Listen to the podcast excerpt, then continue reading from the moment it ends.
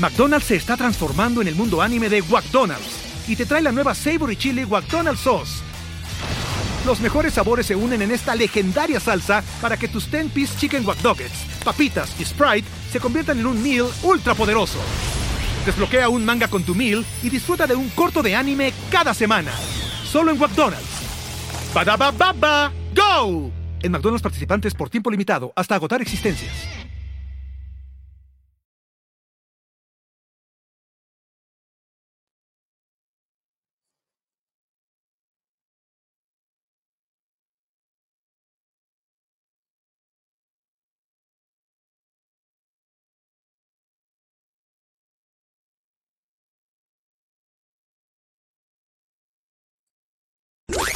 La NFL es un universo de narrativa, testimonio, ocurrencia y memorias que nunca, nunca dejan de sorprender. Y todas las reunimos aquí. Historias de NFL para decir wow, wow, wow, wow, wow, wow, wow. Con Luis Obregón y Miguel Ángeles es. Bueno, hola a todos. Estamos en Historias para decir wow, pero esta vez no están los hosts los días normales Está Mariana Serrano acompañándome, los Amihawks, y yo soy Sofía Ramírez del Broncast. Eh, pues bueno, hola Mariana, ¿cómo estás? Eh, estoy, estoy asumiendo que todos aquí ya vieron las noticias y todo, y, ya saben que yo soy fan de, los Seahawks, entonces, este, no, no estoy bien, pero gracias por preguntar se aprecia. no, y feliz de estar aquí, ¿sabes? Es un día muy especial, dejando un poco aparte todo lo de Russell Wilson y, todo el drama. Es un día muy especial para nosotros, es muy especial tener este programa hoy liderado por las chicas, el poder, este, que es el Día de la Mujer, hay que, pues, pues poner nuestras voces en alto, ¿no? Entonces, pues muchas gracias a los de Primero y Dios por, por permitirnos estar aquí, por permitirnos ser las hosts de este programa, ¿no, Sofía? Sí, definitivamente. Aquí obviamente hago la broma de que es un hostel takeover, pero honestamente esto lo planearon ellos con mucho cariño y nos han dado una plataforma muy buena, digo, no solo hoy, pero obviamente el tenerlo hoy en este, y en este show tan especial me, encanta. Sí, sí, estamos muy emocionadas por, por platicar. Hay muchas cosas que platicar. Este, dejándolo un poco al lado lo de Russell Wilson, sigue habiendo muchas historias para decir, wow, aparte de esa, aunque esa sea la más difícil para mí ahorita, pero pues muchas gracias por estar aquí, por conectarse y pues a darle, ¿no? Pues a darle unas cuantas historias para decir, wow, este día, ¿no? ¿Por dónde quieres empezar? ¿Por algunas de las tradiciones de los equipos? Pues sí, date. Yo creo que estaría bien platicar de las tradiciones de nuestros equipos, que ahora están más conectados que nunca. Entonces, este, justo viene muy bien todos estos temas. Entonces, pues sí, date, date. Bueno, a ver, quiero platicar un poco sobre algo de que puede, puede ser importante también para los Seahawks, pero algo que tienen todas las aficiones, ¿no? Que son los jerseys retirados. Obviamente se, se da como el respeto a ciertos jugadores al retirar algunos de los jerseys de los jugadores más icónicos algo curioso en Denver, ¿no? Muchas veces eh, los Broncos no tienen muchos y se, pregunta por qué. Al final de cuentas, el, que era dueño de los Broncos no le gustaba mucho retirar eh, eh, números.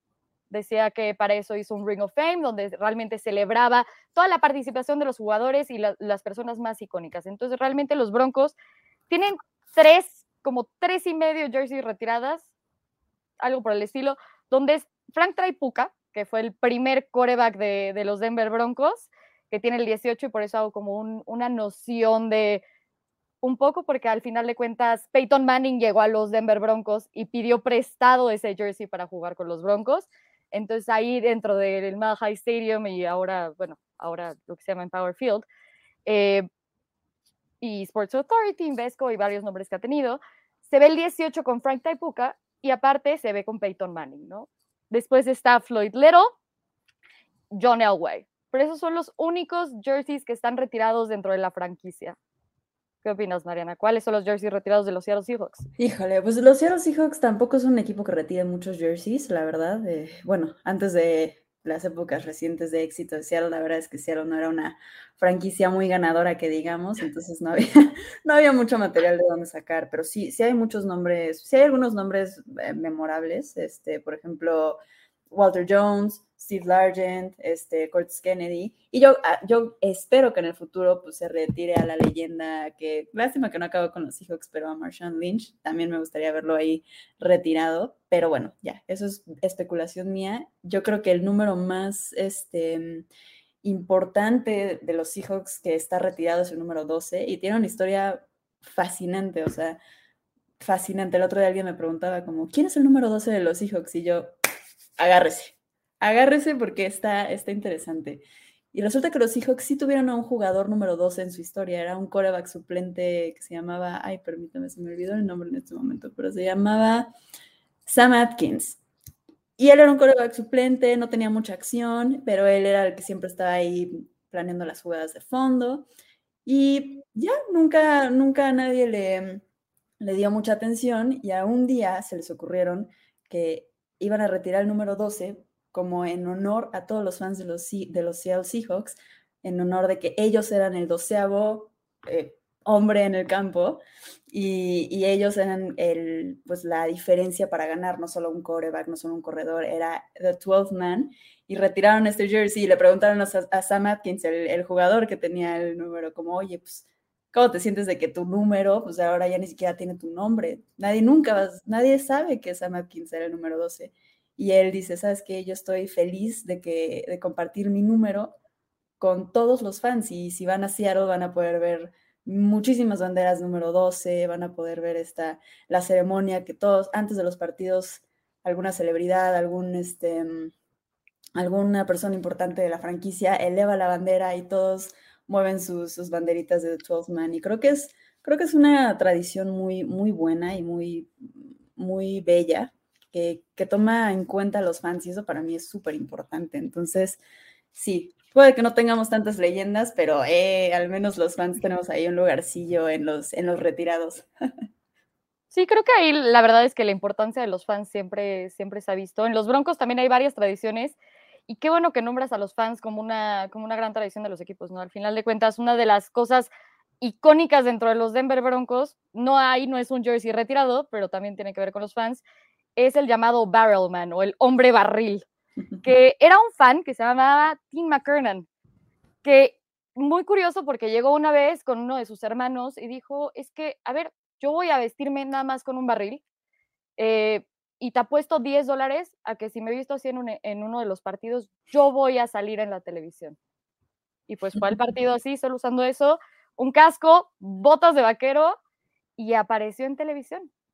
Ahí está una, una foto de él vistiendo nada más su barril y no importaba la temperatura en Denver, que, que, suele ser muy baja en algunos de los partidos, no importaba lo que pasara, la mayor parte de los home games en Denver, él estaba vestido con su barril y ahí se me puse a investigar un poquito y hubo 21 barriles diferentes a, lo largo de los años. En el 2007 se, se retiró él porque pues ya estaba un poco grande y malo de salud y con una parte el frío no podía seguir estando ahí, pero el Brownman se volvió algo icónico donde es reconocido dentro de las aficiones como una de las cosas más importantes, ¿no?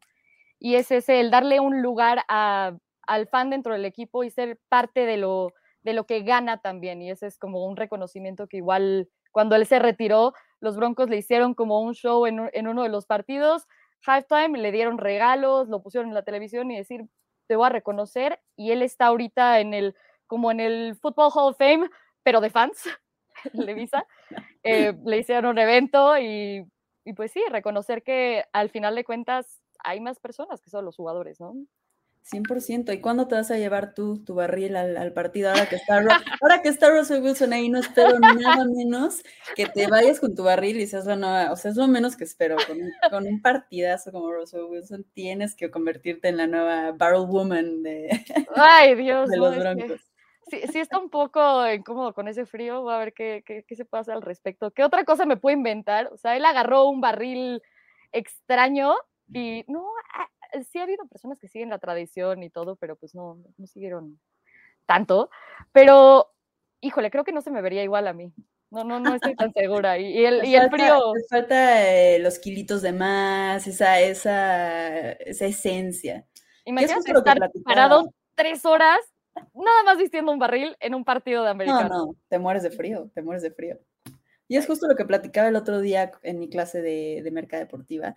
¿Cómo es que nosotros los fans nos convertimos en otra persona cuando vamos a ver a nuestros equipos? Nos vale quedar ridículo, nos vale vernos patéticos, nos vale ponernos una bolsa en la cabeza que diga we suck. O sea, nos convertimos verdaderamente en, en, otra cosa cuando vamos a los partidos y eso es lo que crea una comunidad tan padre, ¿no? Y ser una celebridad entre los fans también es algo increíble, en mi opinión. Sí, al final de cuentas, o sea, por ejemplo, a ellos lo reconocieron tanto como el fan icónico, parte de los Denver Broncos, todo, o sea, tiene estatuas. Se le hizo eh, como literalmente una estatua a él. Pusieron a alguien que se parecía más o menos físicamente porque él ya estaba muerto. Entonces lo cubrieron en vaselina, le hicieron un monumento y está en un museo en Colorado de las cosas más icónicas del, estado y, y, justo dicen, a ver, aquí vamos a hacer como una réplica para que la gente se lo pueda poner y vea como el peso y cómo se siente traer un barril, y ahora justo imagínatelo, todos los home games, tres horas sin poderte sentar, que él ahí como que decía, bueno, ya, ya le hice como ciertos compartimentos para, para tener cositas ahí y guardar el celular en la cartera, etcétera, y, y, que no haya tanto inconveniente. Muy creativo el hombre, pero, pero sí, el fan se ha convertido en uno más. Sí, eso, eso para mí es increíble y, siempre siento que dejamos nuestra gotita de, nuestro granito de arena cuando apoyamos al equipo y es, es padre ver cómo estos fans dan un poco más, ¿no? Y dan su vida y son la representación física de todos nosotros ahí en el frío con el barril, no matter what, no importa si van perdiendo durísimo, ahí va a estar, ahí va a estar y siento que eso es algo muy, muy especial. De hecho, los Seahawks también tienen a su, a su especie de no voy a decir su Barrelman porque creo que no tiene el mismo impacto todavía, pero para mí es una historia súper especial que no mucha gente sabe. Los Seahawks tienen a una fan que se llama, bueno, la hacen llamar la Mama Blue, y es una fan que lleva más de 70, o sea, tiene 90 y algo años y, y ella está ahí apoyando a los Seahawks todo el tiempo. De hecho, estuvo nominada a fan del año eh, por los Seahawks porque ella, no importa lo que pase, va a estar en el partido y a mí me parece algo súper especial. Siempre bromeo que yo voy a ser ella cuando tenga ya, cuando ya sea ya viejita. O sea, ella ha sido season ticket holder desde 1976. O sea, dimensionen eso, dimensión 1976. Ahí anda apoyando a los Seahawks. No importa si iban ganando, no importa si iban perdiendo, no importa, ahí andaba. Y desgraciadamente recientemente surgió que le dio cáncer a, Mama Blue, que estaba un poco pues mala de salud, pero ella seguía yendo a los partidos y fue justo el año en el que los Seahawks la reconocieron y la hicieron, ves que todos los años los, los equipos nombran a un fan, pues ella fue, el, justo ese año ella fue la fan y, y, me parece muy especial, ¿no? O sea, yo creo que que es algo que tenemos las personas apasionadas por los deportes, es algo inmesurable, o sea, somos personas tan pasionales, somos personas tan intensas, pero en el mejor sentido posible, somos nobles a algo que ni siquiera tenemos control y eso me parece tan, tan noble, o sea, yo hoy que cambiaron a Russell Wilson a otro equipo, no miden, o sea, estaba en la esquina de mi cuarto ahí, ahí, llorando con mi jersey, ahí anda tirado, ahí anda tirado el jersey, llorando con mi jersey, me dice mi mamá como, Mariana, sé que estás muy triste, pero please, puedes sacar a los perros y hacer tu vida, o sea, yo como, déjame llorar cinco minutos, déjame reponerme y ya regresamos al ruedo, ¿no? O sea, los, los deportes nos, o nos hacen llevar a la cima del mundo o nos van, nos bajan a lo, a lo peor y eso a mí me parece algo súper emocionante. Nunca sabes qué te va a tocar, nunca sabes. Sí, definitivamente. A mí, o sea, eso sí te lo entiendo, porque ahorita que el primero de noviembre que cambiaron a Von Miller, pues al final de cuentas, ahorita era como el líder de, de la franquicia de los Denver Broncos, no habíamos tenido coreback, él nos llevó MVP de, del Super Bowl 50, y de repente lo cambian y yo, es que se me acaba de ir parte de mí. O sea, es que, o sea, en serio, yo estaba en casa de mamá y mamá literalmente fue, no sabía lo que pasaba porque dije, no me va a decir que soy una ridícula, o sea, ¿qué, qué, pasa? Ajá. Nada más me abrazó y me dijo, no sé qué pasa, ojalá y todo esté bien. Y nada más me abrazó y se fue. Y yo, ok, así, sí, sí, no, no te voy a comentar nada, pero definitivamente sí hay también un impacto muy grande de, del fan en el campo. Y otra cosa, y por ejemplo, los Denver Broncos hay dos cosas también que son como icónicas en lo que participa mucho el fan, ¿no? Y es este, y que también se ha visto que puede tener cierta injerencia en lo que sucede en el juego, o al menos los fans queremos creer que hay cierta injerencia de lo que nosotros hacemos a lo que pasa en el juego, ¿no? Y es este, el Malhai Thunder. Había un estadio antes, eh, el Malhai Stadium, donde toda la parte de los bleachers donde te sentabas, el piso, era de metal y en las expansiones también eran de metal. Y entonces los fans lo que hacían era mover los pies fuertemente para que se hiciera ruido y entonces desconcentrar a los jugadores.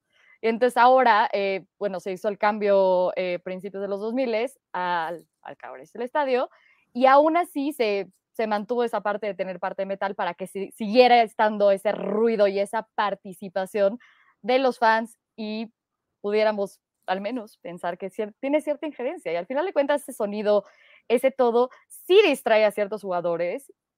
Puede ser que nada más sea wishful thinking, pero yo creo que sí los distrae y realmente los fans somos parte de que haya habido algún error por parte de un quarterback.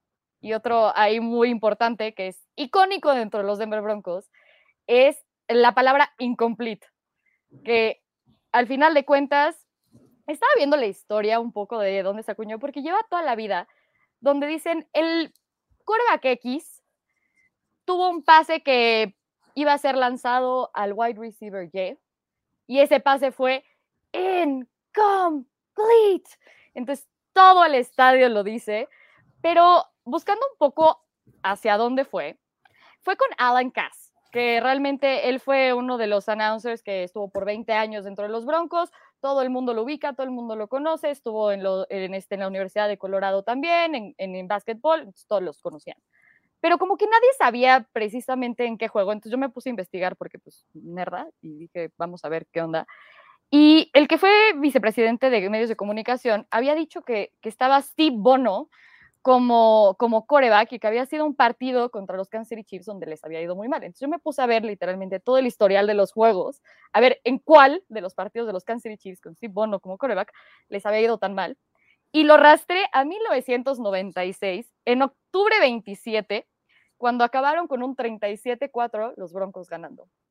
Y justo la historia va de que decían, es que justo les estaba yendo tan mal, pero tan mal que decía otra vez, Steve Bono with a pass intended for es incomplete. Y entonces así todo el tiempo era incomplete, incomplete, incomplete, hasta que los fans como que agarraron la onda y dijeron, ok, sí, claro, Steve Bono with a pass intended for es incomplete. Y él tenía esta, esta manera de alargar ciertas palabras o ciertos nombres.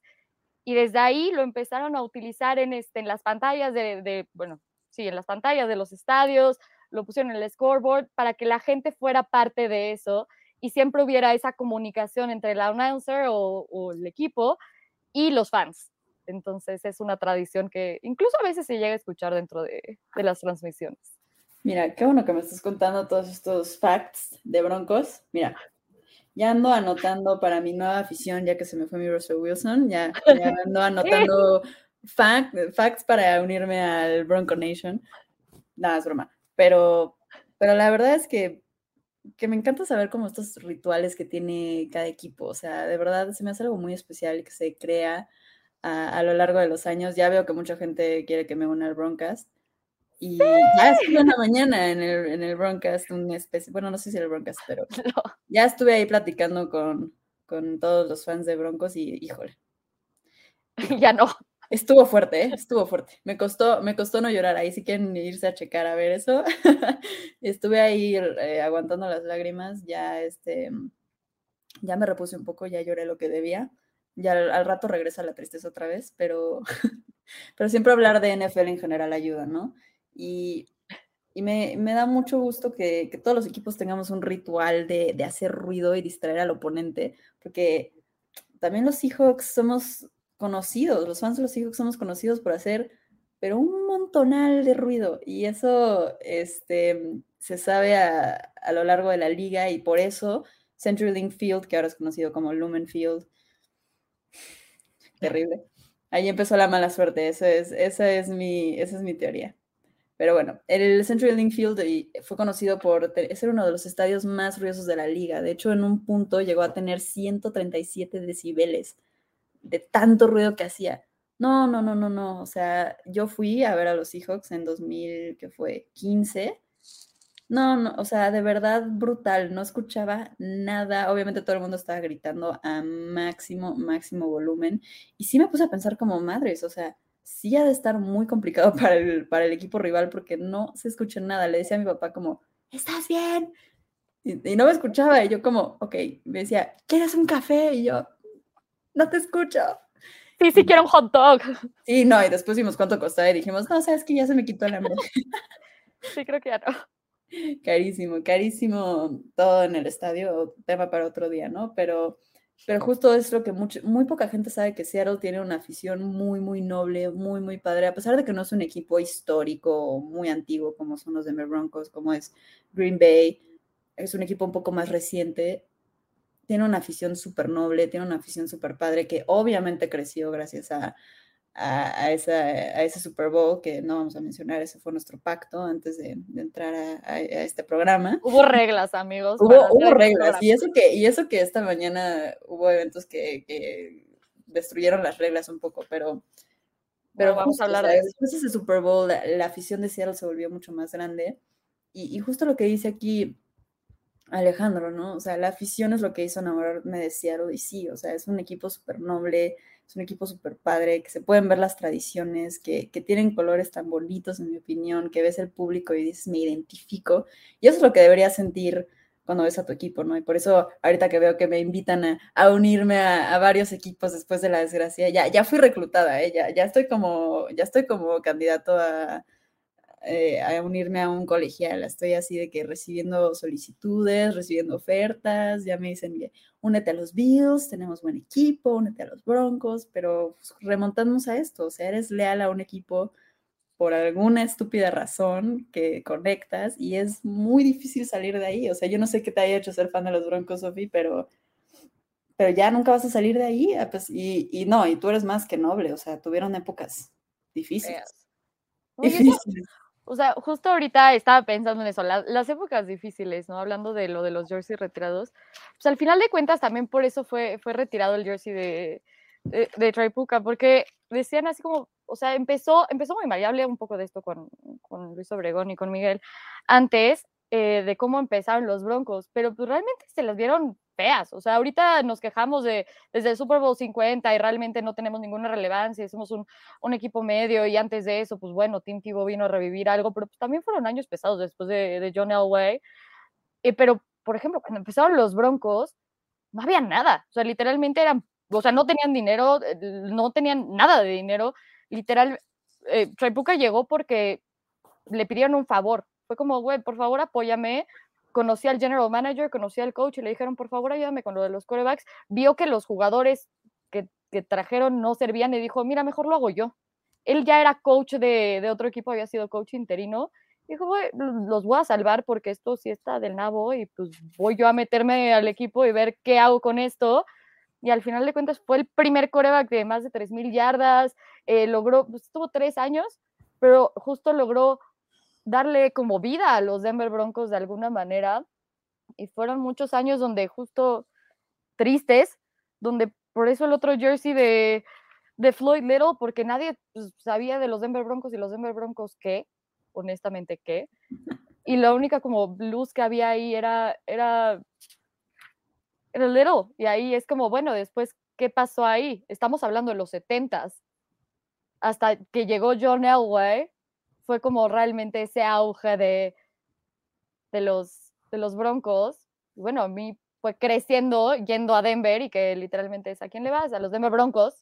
¿Quién es el mejor quarterback? John Elway. ¿A quién odias? A los Raiders.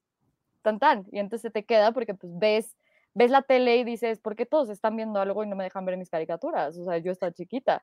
¿Qué es esto? Porque siempre es lo mismo. A ver, explícame, ¿qué, qué es lo que estoy viendo? Y pues ya, ahí te, te casas y ni modo. Si tienes años difíciles o, o muy buenos, pues estás. Pero siempre te vamos a recibir en Broncos Country si cambias de opinión. Digo, o sea, sobre la mesa. Gracias, gracias. Se, se, aceptan. La verdad es que lo, lo, decía en mi, en mi Twitter, aquí síganme, aquí haciéndome un self-promo, pero lo decía en mi Twitter, o sea, yo amo a Russell Wilson y, y obviamente voy a seguir apoyándolo no matter donde esté, ¿sabes? Y afortunadamente se fue a los Broncos y no a algún equipo que aborrezco. Entonces, este, pues bueno, ah, había peores escenarios, sí. Obviamente no era el escenario que queríamos, pero... A ver, ¿cuáles no? ¿Cuáles eran los peores escenarios? No, o sea, bueno, no, no voy a decir que estaban dentro de las posibilidades, pero si Russell Wilson se iba, por ejemplo, 49ers o, o Green Bay, por ejemplo, es que yo aborrezco a Green Bay, perdón, pero me caen, me caen muy mal. Entonces, si Russell Wilson se iba a Green Bay, eso sí me iba a costar mucho más trabajo. Broncos, ah. Eh, ya les ganamos un Super Bowl, ya. No se va a hablar de eso. Ya, no, no vamos a hablar. Pero ya entiendo por qué lo necesitan y creo que tienen un equipo muy sólido que le puede ofrecer mucho a nuestro Dios y Salvador, Russell Wilson. Entonces, pues bueno, creo que no se puede haber ido a una mejor situación y estoy feliz, este, estoy feliz de que lo tenga, lo tenga una afición tan noble, ¿no? Porque sé que lo van a, sé que lo van a respetar. Y, y lo que más me gusta, y es un poco, es un poco cínico, lo que más me gusta es que John Elway tuvo que aceptar su error. Ahora sí en voz alta y decir, ¿sabes qué? Ya, ya, mi coreback no mide 1.95, ¿ok? No mide 1.95, o sea, era lo único que quería y no, y ahora ya no mide 1.95, estamos cambiando nuestras formas, estamos moviéndonos y pues a ver qué tal les resulta, ¿no? Estaba terco. Esa es la cosa.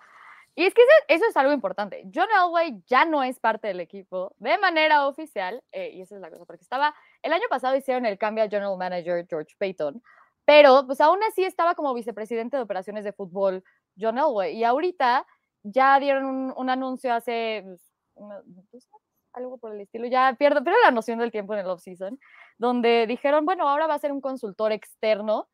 Y entonces yo creo que justo llegó y dijo, bueno, John Elway, tú cometiste este error, yo voy a arreglarlo, voy a ir por el hombre que tú dejaste pasar. Y bueno, aquí con Juan que me dice lo del Orange Crush, de hecho, el Barrelman se pintó de Orange Crush, este, eso justo por, por el defense de los Broncos, pero yo hablaba un poco más a la ofensiva, de donde realmente será la luz. Y fue el primer pick de, draft que pudieron realmente pagar los Broncos, y entonces vino a dar una luz de, bueno, ya tenemos dinero, podemos tener draft picks. Es el primer pick overall, con la, bueno, con, bueno, no pick overall, pero sexta de, de la ronda. Y realmente fue lo que le dio luz a los Broncos en la ofensiva, entonces a eso me refería. Pero bueno, eh, ajá, en mi paréntesis cultural. Qué fuerte. No, bueno.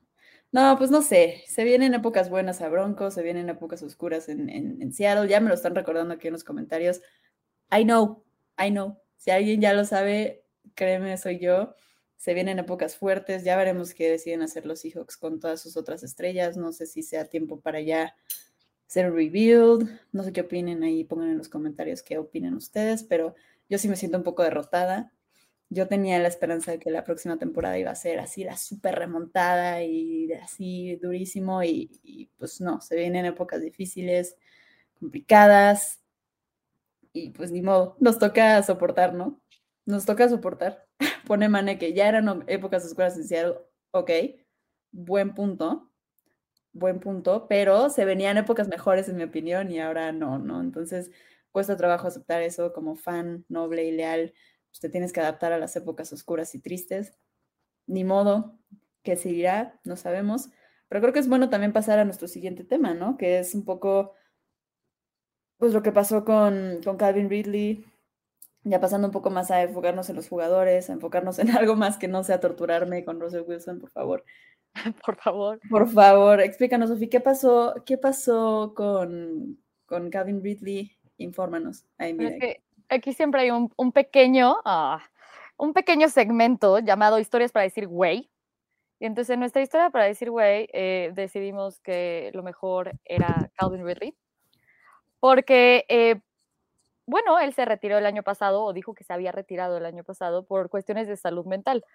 Pero en eso, eh, pues decidieron, bueno, más bien él avisó a la liga de su retiro en, a finales de la temporada y ahora se le encuentra que hubo apuestas de él a favor de los Falcons, de que los Falcons iban a ganar este, ciertos partidos dentro de parlays, que hicieron que lo suspendieran por un año. Y este año le costó no menos de 11.1 millones de dólares por una apuesta que hizo de 1.500 dólares a que los Falcons ganaban en un parlay. obviamente, obviamente las autoridades vieron algo sospechoso cuando alguien apostó que los Falcons iban a ganar. Dijeron, mm, mm, esto no está bien, alguien está haciendo trueques ahí, porque eso no es, eso no es pensamiento racional, eso no es pensamiento normal. Y por eso lo cacharon. Pero... Es que justo es eso. Al final de, de cuentas, la liga ya había dicho, a ver, o sea, por años no vamos a estar permitiendo apuestas, no vamos a hacer tratos con este, con casas de apuestas, lo que sea, se abre oportunidad para que sean, sean aceptados ese tipo de cosas, pero no para jugadores, sino para ese tipo de gente que aparte tiene como información de primera mano, donde puede decir, ok, estoy comprometiendo realmente la integridad del juego de la NFL, donde yo puedo decir, ah, ok, sabes que yo siendo wide receiver, con lo que quieras de esta liga, pero en este caso Calvin Ridley, eh, puedo decir, voy a apostar este juego a que los Falcons ganan o pierden o lo que sea.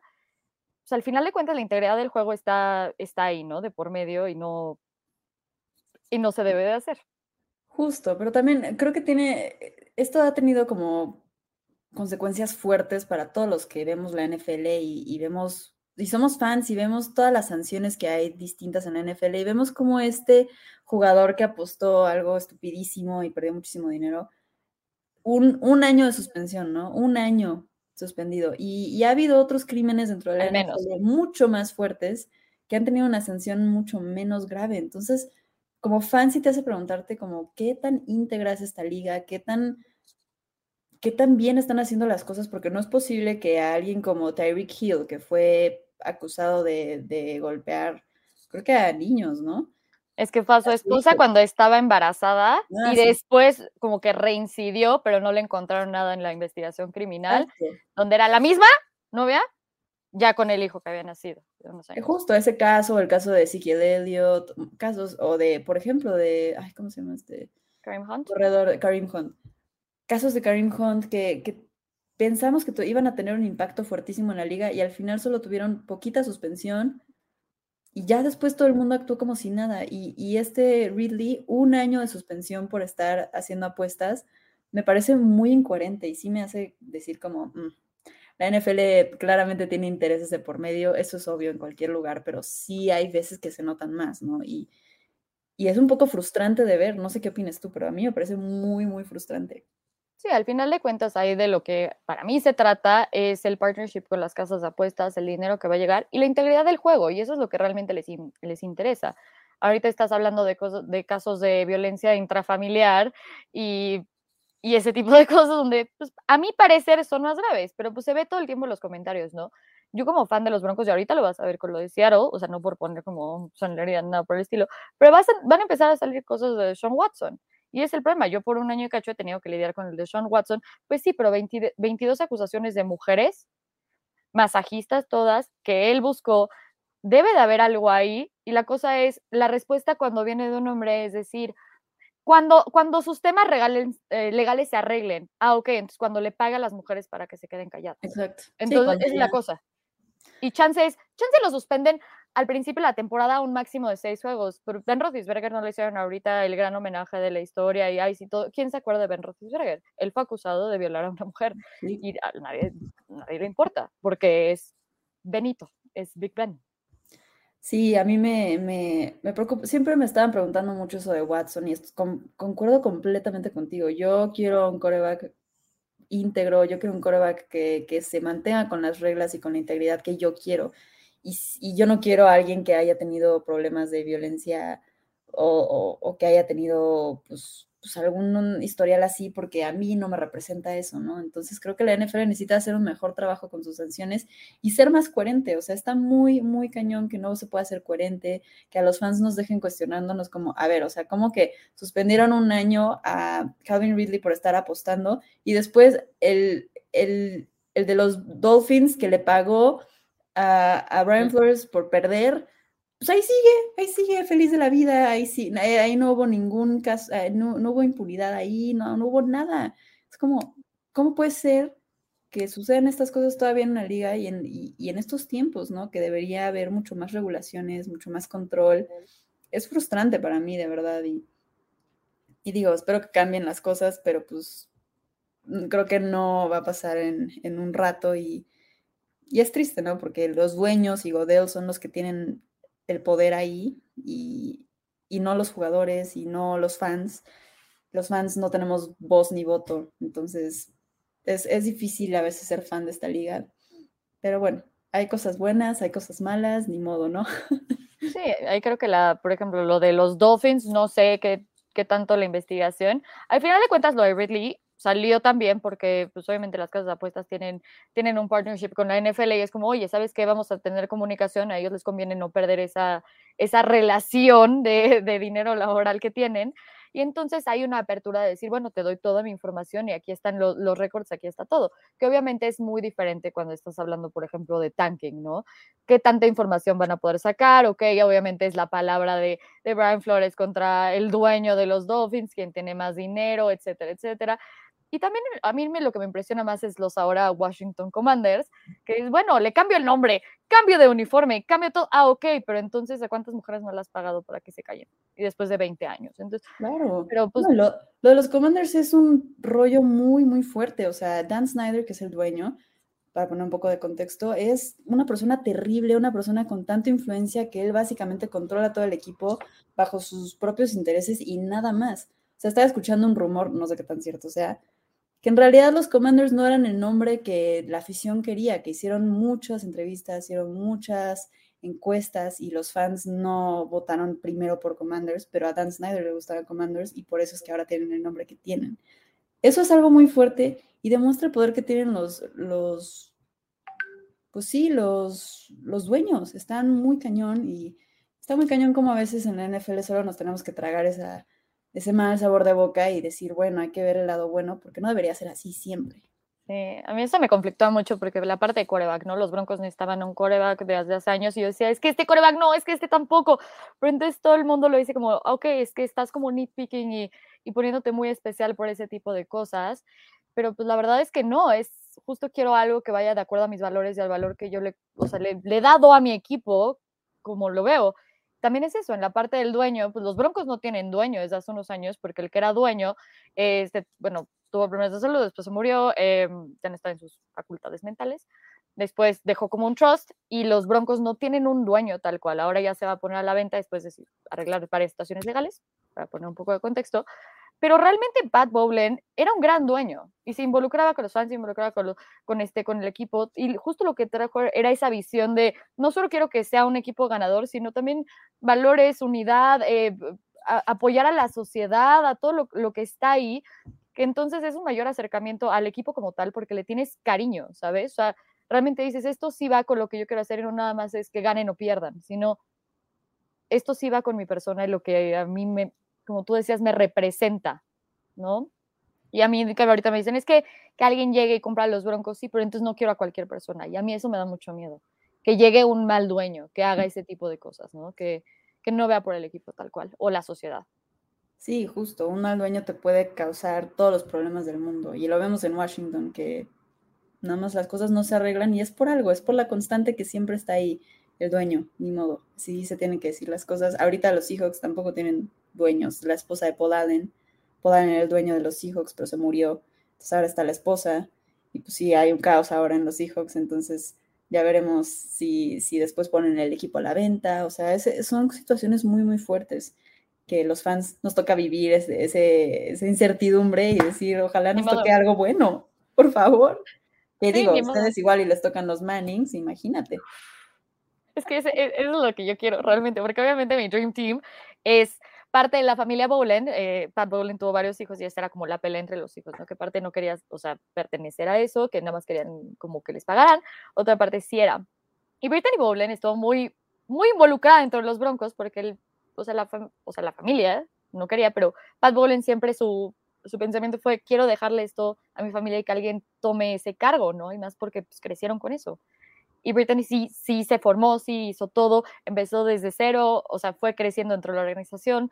Entonces, para mí, mi Dream Team es John Elway, los Manning, o sea, toda la familia Manning, la dinastía Manning, o sea, toda, y Brittany Bowlen, haciendo como un mega super team y comprando a los Broncos y haciendo pero digo, ya, ya, tengo suficientes buenas cosas ahorita, entonces creo que ese es un sueño guajiro que siempre me voy a quedar, pero sería como, eh, sería mi sueño. Las personas que siempre han estado involucradas con los Broncos que le tienen tanto cariño al, a la afición, al deporte, al, al equipo, a la historia, a la ciudad. O sea, Peyton Manning vive en Denver desde que estuvo con, con los Denver Broncos. John Elway obviamente es los Denver Broncos y Brittany Bowling también. Entonces, algo así para, para mi equipo sería como un sueño hecho realidad, a mi parecer. Claro, claro. pues sí, estoy manifestando cosas buenas para ti, un buen dueño, una, se les viene una muy buena época, ¿no? Entonces, ya así como dicen, ya, demasiadas bendiciones por hoy, hay que darle también break, hay que darle también break a, todas las bendiciones. Dejen, muchos años, amigos. Déjenos algo, déjenos algo. Y no Drew Locks, por favor. Oye, pero también tienes a Noah Fant, Gran Tyrant, y Shelby Harris honestamente, eh, te voy a mandar videos de Shelby Harris para que lo empieces a amar. Hace como un año justo los Broncos empezaron a sacar como videos en el off-season de, de los jugadores siendo personas normales, ¿no? no jugando, o sea, haciendo bromas y conviviendo entre ellos. Y Shelby, wow, o sea, Shelby tiene mi corazón completo, donde cuando dijeron es que parte del trade de Shelby Harris, y yo, ¡uy! Y después, como, Sofía, a ver, ve el trade, o sea, pero Shelby Harris te va a ganar, o sea, en serio, Sí. Sí, bueno, algo bueno nos tenía que llegar, porque Drew Lock mm, no era algo bueno. Y digo, no, te gusta, no, Fant es muy bueno, pero pues ¿quién le va a lanzar? Em, eh, no lo sé, no lo sé. No, ya. Demasiado por hoy. Tiene un muy buen pick 9. Sí, ya veremos qué, ya veremos qué se saca con el pick 9. Pero no sé, ya me cuesta trabajo mantenerme optimista en estos momentos, caray, me cuesta trabajo. ¿Alguna otra historia bonita de los Seattle Seahawks en general? no, hay, muchas cosas buenas de los Seahawks, esperemos que no se pierdan en estas épocas oscuras que vienen, pero, pero hay muchas cosas bonitas de, de los Seahawks y la verdad es que tienen, o sea, este ritual muy padre de levantar la bandera de los 12 siempre nos suenan mucho como, como, como fans y luego llevan a famosos y puedes decir como, ah, no, no sabía que tal persona era fan de los Seahawks. Eh.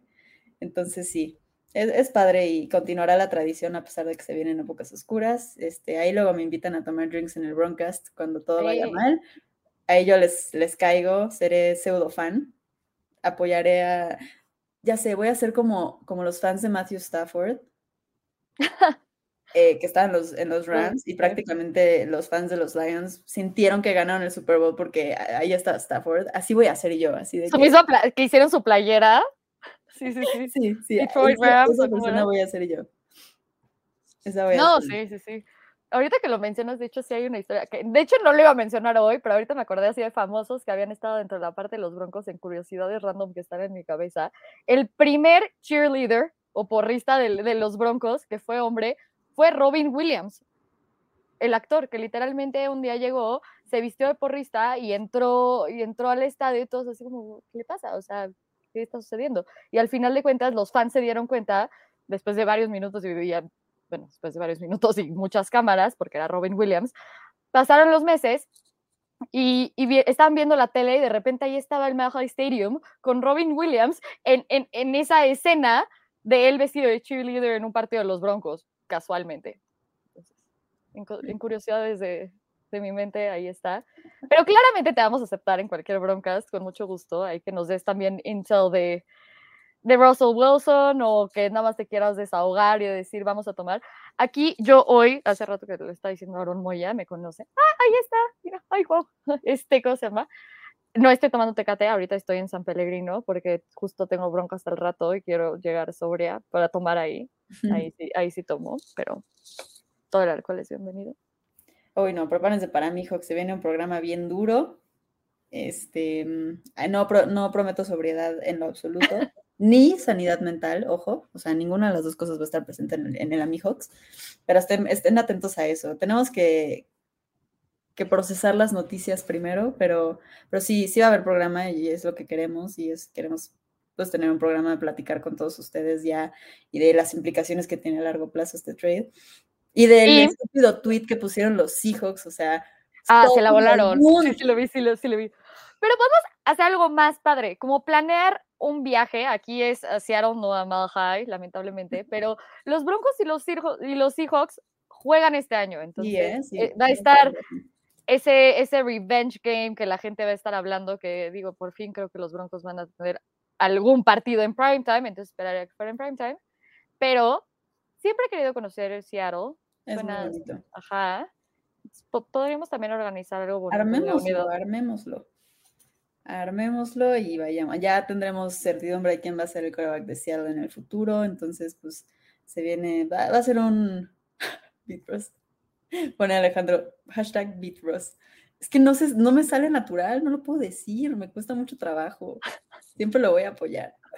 Sí, la cosa, obviamente, porque esa es la cosa, porque mucha gente dice así como, ah, es que son villameranos. No, a ver, cuando, cuando alguien tan importante de tu equipo, o un jugador que te gusta, fin, se va de tu equipo, lo vas a seguir apoyando y lo vas a seguir viendo. A mí todo el mundo me sigue molestando con Philip Lindsay porque se fue del equipo. Y yo, es que Philip Lindsay, y yo sé que es que yo lo amo. Y ok, no era tan importante como el coreback y nada así, pero pues, o sea, lo voy a seguir apoyando. O sea, fue a los Texans, se fue a los Dolphins y es como, te sigo queriendo. Veía a Andy Janovich en los Browns, que ahora ya no está, lo cortaron, pero decía, ya no, le tienes cariño es eso. Pasa. Te, encariñas después de tanto ver partidos y de seguirlos y ves las noticias y ves las conferencias de prensa y son años que literalmente inviertes en alguien. Están más que tus relaciones, bueno, las mías al menos. Entonces, sí. No, manches, neta, yo sí te entiendo con eso. Ahorita me pegó un poco en el corazón It's fine. No, y sabes lo que me duele más, que no solo perdimos a Russell Wilson, perdimos a, su esposa Sierra, porque también era súper como noble a los Seahawks. O sea, no solo perdimos a Russell Wilson, sino también a Sierra, maldita sea. Van a tener a, un, a una pareja muy guapa apoyando a los Broncos ahora. Incondicionalmente, porque Russell Wilson es incondicional. Entonces, se llevaron un, un paquetazo, un paquetazo muy, muy bueno. Entonces, ya. I'm done feeling jealous llévelo a la luna por mí. Se intentará. Pues sí, esas fueron las, las historias para decir, wow, que teníamos pensadas el día de hoy. Es padre hablar de nuestros equipos, es padre hablar de las tradiciones. No sé si quieras platicarnos de algo más, Sofi, o si alguien en, el, en los comments quiera alguna anécdota que se le ocurra por ahí. Pero pues muchas gracias. Voy a platicar de las mascotas. Entonces puedo, hacer un comentario de las mascotas. Es que los Denver Broncos tienen dos mascotas, pero tienen tres caballos. Está Miles, que es el. Es que tengo un Miles aquí de peluche. No. En modo nerd, pero es Miles. Eh, y tienen a Thunder. Thunder es el que literalmente es un caballo blanco que galopea de un lado al otro del estadio cada vez que hay un touchdown y aparte abre los juegos en casa. Luego, ay, ahí está. Y está Miles, que en, este, en, 1900, en los 90 se hizo como una iniciativa eh, en la NFL que era como vamos a hacer como las mascotas de otra manera, ¿no? Pero todas como que al final de cuentas desaparecieron, pero Miles se quedó. Entonces, oficialmente, Miles nació el 31 de enero de 1999, justo cuando los Broncos ganaron el Super Bowl. Pero apareció después de dos años y ya se volvió como Miles oficial. Pero otro, otro, otro caballito muy precioso que hay dentro de los Broncos se llama Bucky, que literalmente está en el estadio.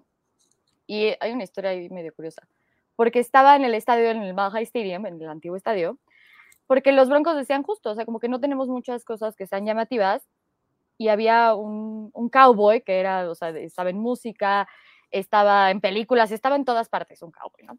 entonces llegaron y le pidieron permiso para literalmente hacer una réplica de su caballo para llamar a la gente un poco. Entonces, el caballo estaba muerto, hicieron una réplica de, un monumento del caballo, es la única que existe, bueno, hay dos, y el, luego el caballo taxidermy medio muerto ahí embalsamado, lo cual se me parece muy creepy, pero bueno, esa es otra historia.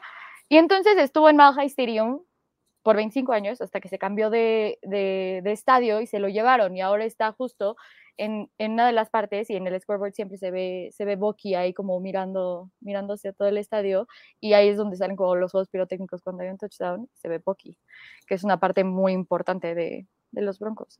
tenemos a tres cabellitos muy preciosos dentro de los Broncos. A eso está muy padre, la verdad. Los hijos siento que siento que no tienen algo tan emblemático. Su, su, mascota Blitz no es tan no es tan antigua. creo que empezó en el 98. Y mira, les voy a enseñar una foto porque aquí siento que aquí se parece un poco a Pete Carroll, ¿no? Parece ser que sí. parece a Pete Carroll. Lástima que la rediseñaron. Ahora ya está un poco más moderno. Ahora está un poco más como indie, hipster. Pero es bueno, es bueno el Blitz, tiene muy buena presencia en, redes sociales, no digo, no, no es este, así legendario histórico, pero, pero fue nominado al Pro Bowl para, para Botarga, entonces, wow, algo bueno tenían que tener los hijos. Pero realmente, o sea, a ver, las mascotas sí son parte emblemática. Sí son algo muy importante. Sí, 100%. Mi, mi, mascota favorita es la, bueno, aparte de la de los hijos, es la de, la de Carolina, Surper. me encanta, me encanta, me encanta. Se me hace súper carismático. No, me encanta. Ay, no, es que yo, yo realmente sí amo los míos, porque aparte obviamente todo, todo el equipo de Broncos sale como con las fotos de cómo, cómo están en la sociedad y van y ayudan niños y van a jugar fútbol. Y bueno, eso, eso lo hacen para la comunidad de Denver, ¿no? Pero, pero digo, si, si te hace falta un poco de felicidad, puedes rentar una hora con Miles por 300 dólares. Esa es una de las curiosidades que sí encontré dentro de este show, que de repente fue como, a ver, ¿qué más me pueden decir de Mouse aquí? No sé qué, porque pues la historia ya me la sabía, pero dije, debe de haber algo más, ¿no? Y de repente era como, sí, se puede rentar para fiestas o eventos por 300 dólares la hora. Damn. Pues, sí, sí. Realmente. Voy a contratar para que me consuele mientras lloro. También puedes rentar a la banda de, los Broncos. Lo vi, ese, se llaman Stampede y literalmente tienen el drumline y, y pues obviamente están con, la, con las porristas y todo en los juegos en casa. Pero también los puedes rentar, pero están un poco más caros. Y los puedes rentar justo por partes, así de, de 8 a 12, de, de, o sea, hasta 5 personas, nada más 4 personas y así. Eso está más caro. Entonces, Miles creo que, que puede ser la opción. Puedes rentarlo, piénsalo. Sí, sí le voy a dar unos dolaritos para que me consuele y me, me haga así y me diga todo va a estar bien. Russell está salvo con nosotros. Va a tener a tres caballos muy preciosos.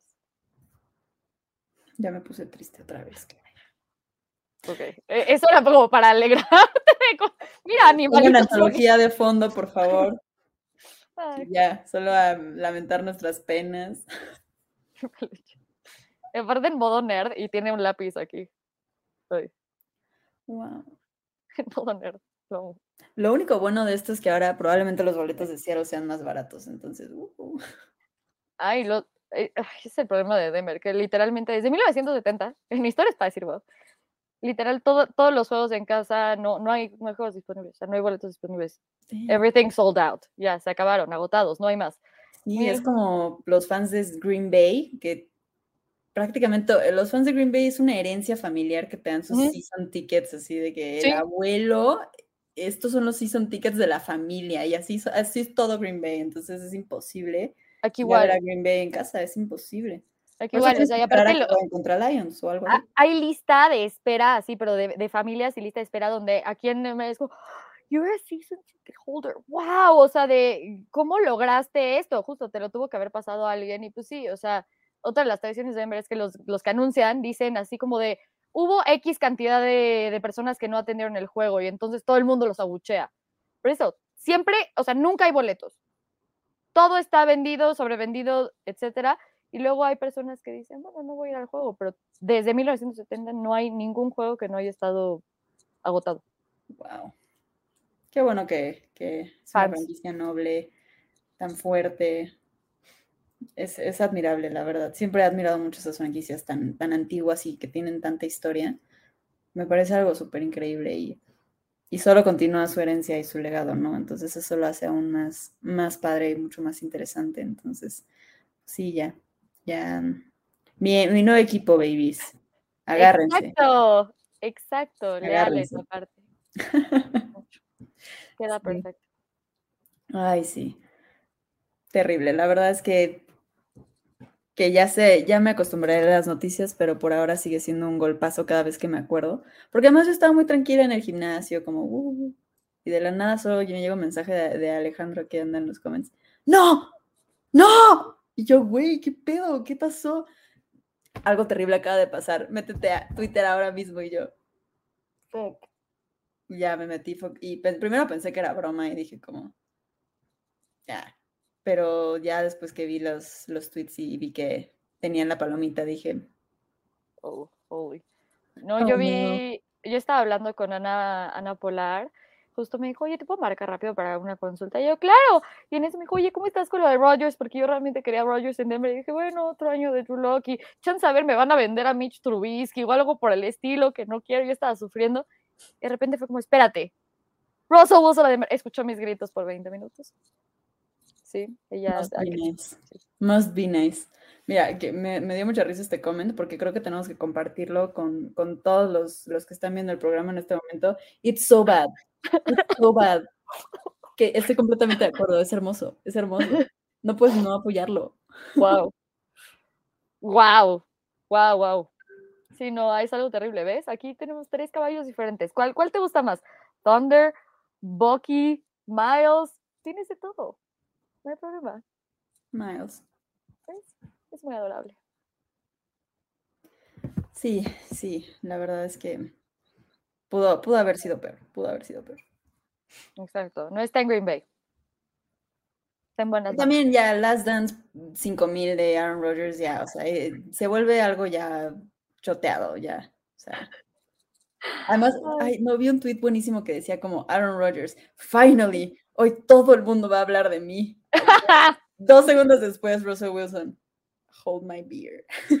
No, yo justo por eso todo el mundo que decía, ay, se va a retirar, yo dije, no, a ver, o sea, todo el mundo dice, es una diva, es arrogante, es dramático, lo que quieran. Yo, a ver, están viendo eso y creen que se va a retirar el mismo año que Tom Brady. O sea, ¿en serio lo creen? Yo no. Para mí es, ya que se retiró Tom Brady, si tenía una ligera idea de, chance me voy de la NFL, ya dijo, mm, no, yo creo que me quedo otro añito para justo no, no, no estar en esa competencia con él, pero bueno. Yo nunca creí que se fuera a retirar, la verdad. O sea, sí se ve acabadón, pero le queda un buen, le queda un buen rato todavía, la verdad. Le darle pesa a unos más que a otros. No, se ve, pero neta, yo pensaría que él tiene la edad de Tom Brady. Tom Brady se ve como un jovenazo. No, es un pacto con el diablo, eso no es normal, ¿eh? O sea, eso de mucho aguacate y la dieta y lo que quieras, no, o sea, yo, yo como aguacate muy seguido y yo no me veo como él y no, va retrocediendo, ¿sabes? Las fotos se dices, se más flaco, se ve mejor, cero arrugas, o, sea, ¿qué, ¿qué, es esto? Si es un pacto con el diablo, no es normal. Sí, sí, estoy completamente, completamente de acuerdo. Ya, yo creo que lo vamos a ver de regreso en la temporada en algún, en algún equipo. Pero bueno, eso ya es más especulación que historia para decir wow. Eso ya Puede ser una historia para decir wow, parte 2. Lo dijimos aquí primero, lo dijimos aquí primero. Va a regresar, va a regresar. Y nos va a seguir torturando, as always. As always. Eso no va a cambiar. Sí, sí, sí. Ni modo. Ay, Von Miller, el último partido de, su carrera de todas maneras con los Sacks. Qué preciosidad. ¿Y tú crees que Von Miller regrese a Denver o nada más está echándole gasolina al fuego de Denver? Sí que regresa. A ver, él, nunca se quiso cambiar. George Payton le informó si vas a ser cambiado a los Rams. Felicidades. Y él, él siempre dijo, I want to be a Bronco for life. Quiero ser un Denver Bronco para toda la vida y puso, o sea, por si no lo vieron, puso historias en, en, Instagram de que extrañaba a los Denver Broncos y que no era broma y que por primera vez estaba como, estaba como en sus sentimientos y que iba a ser agente libre. Y, y bueno, dijo, What's up, Broncos Country? Y tú así de, es neta, o sea, justo, no me estás troleando, pero me haces un llamado a mí, gracias. Y puso, puso un tweet que decía, I kind of want this old thing back. Y decía 5280, que es justo la altura a la que está Denver, que es una milla pero se llama High, está a una milla de altura, la ciudad, entonces, o sea, básicamente, como que extraño esa, esa vieja cosa, la ciudad de la milla alta. Must be nice que todo vaya a tu favor. Debe ser lindo. Debe ser lindo, debe ser hermoso. Estoy bien, estoy cero celosa por ustedes, pero no. No, la verdad es que ya lo dije y lo repito, estoy feliz por ustedes. Estoy, pues, pues es ver muy bien y ya estaremos viendo desde atrás como pseudo fans. Y pues muchas gracias a todos por, por haber escuchado estas historias contadas por nosotros en este día tan especial, en el Día de la Mujer, que es un día muy, muy especial para nosotros. Y, y creo que es muy importante que cada vez haya más mujeres hablando del NFL, porque tenemos mucho que decir, ¿no? Tenemos mucho que decir, tenemos mucho que aportar y, me encanta todo este nuevo, todo este nuevo apoyo que se nos está dando y que podemos tener ahora hablando de nuestro deporte favorito, porque pues aquí siempre vamos a estar y siempre vamos a estar chismeando de NFL. Eso es una realidad. Entonces, pues esperemos que a partir de, hoy y, de, y en el futuro haya muchas más oportunidades para que las mujeres estemos aquí hablando, chismeando y dando nuestras opiniones. Entonces, muchas gracias por estar aquí, por, por su apoyo y gracias a Luis y a Jorge por, por todo el apoyo, ¿no? Eso es muy, muy importante también. Sí, definitivamente. Aquí en nuestro no hostile takeover de historias para decir wow, realmente eh, fue un gran segundo programa contigo oficialmente. Eh, este en teoría iba a ser el primero, pero bueno, de todas maneras fue en el Día de la Mujer. Eh, me, me, encantó esto y que, y bueno, a mí siempre me encanta platicar de los Denver Broncos en curiosidades que, que uno tiene en su mente o que le gusta investigar. Entonces, eh, pues ojalá y se repita. Sí, sí, eso que ni que vamos a estar aquí. Y ya luego cuando quieran que les caigan en el broadcast, ahí voy a estar. ¿eh? Ustedes no se tienen que llamar y yo les voy a caer. Entonces, mil gracias por todo, mil gracias por, por, estar acá y pues por sus comments también. Me da mucha risa, aunque se burlen de mí. Me lo merezco y no me lo tomo, no me lo tomo a pecho, no me lo tomo a pecho. Ok, pues Mariana, ¿dónde te podemos encontrar en redes sociales? Pues, este, pues pueden seguirme en mi Twitter, que está aquí en Macerralba98. Este, siempre ando tuiteando todo el tiempo, 24/7, tengo muchas opiniones, entonces síganme, ahí ando constantemente. Y en Amihox, que, que sale todos los martes a las 10 de la noche. No sabemos si hoy va a haber Amihox, estamos un poco desolados, entonces tenemos que organizar las, las tropas y ver cómo están, pero, pero sí, Ok, perfecto. Pues hoy, justo ahora que preguntan de acuerdo es el Broncast, hoy vamos a tomar el Broncast a las 8 de la noche, eh, sesión de emergencia. Y bueno, me encuentran como arroba sofiarmz8 en Twitter. Y pues ahí me he tardado un poco en contestar hoy, pero normalmente contesto más rápido. Entonces, gracias por estar aquí y acompañarnos. Gracias, adiós. Esto fue Historias de NFL para decir wow, wow, wow, wow, wow, Los relatos y anécdotas de los protagonistas de la liga directo a tus oídos. Con Luis Obregón y Miguel Ángel S. Voz en off, Antonio Sempe. Una producción de primero y diez.